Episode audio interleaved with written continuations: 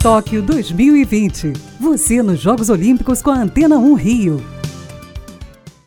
Há dois dias dos Jogos Paralímpicos de Tóquio, a Antena 1 Rio traz uma surpresa para você. Os dois porta-bandeiras do Brasil na cerimônia de abertura das Paralimpíadas deram uma passadinha aqui para falar sobre a emoção de representar o país no evento. Então deixa o espaço aberto para Evelyn Oliveira da Bocha e o velocista Petrúcio Ferreira. Eu fiquei muito feliz e muito emocionada com o convite, realmente eu não esperava. Inclusive estava conversando com algumas pessoas da equipe sobre a tristeza de imaginar que a gente não participaria da abertura por conta das restrições devido ao Covid. O diretor técnico Alberto, junto com o presidente do CPB Misael, fizeram um convite para mim e eu fiquei assim extremamente feliz por poder representar né, o nosso país, todo o esporte nacional paralímpico e todos aqueles que estão torcendo para gente. Eu como mulher, como atleta de bocha e pessoa com deficiência, acredito que nessa bandeira eu vou levar uma mensagem que um dia trouxeram para mim, né, que era possível eu conquistar e, e realizar os meus sonhos, construir o meu espaço na sociedade como cidadã e hoje hoje, para mim, a minha missão é essa.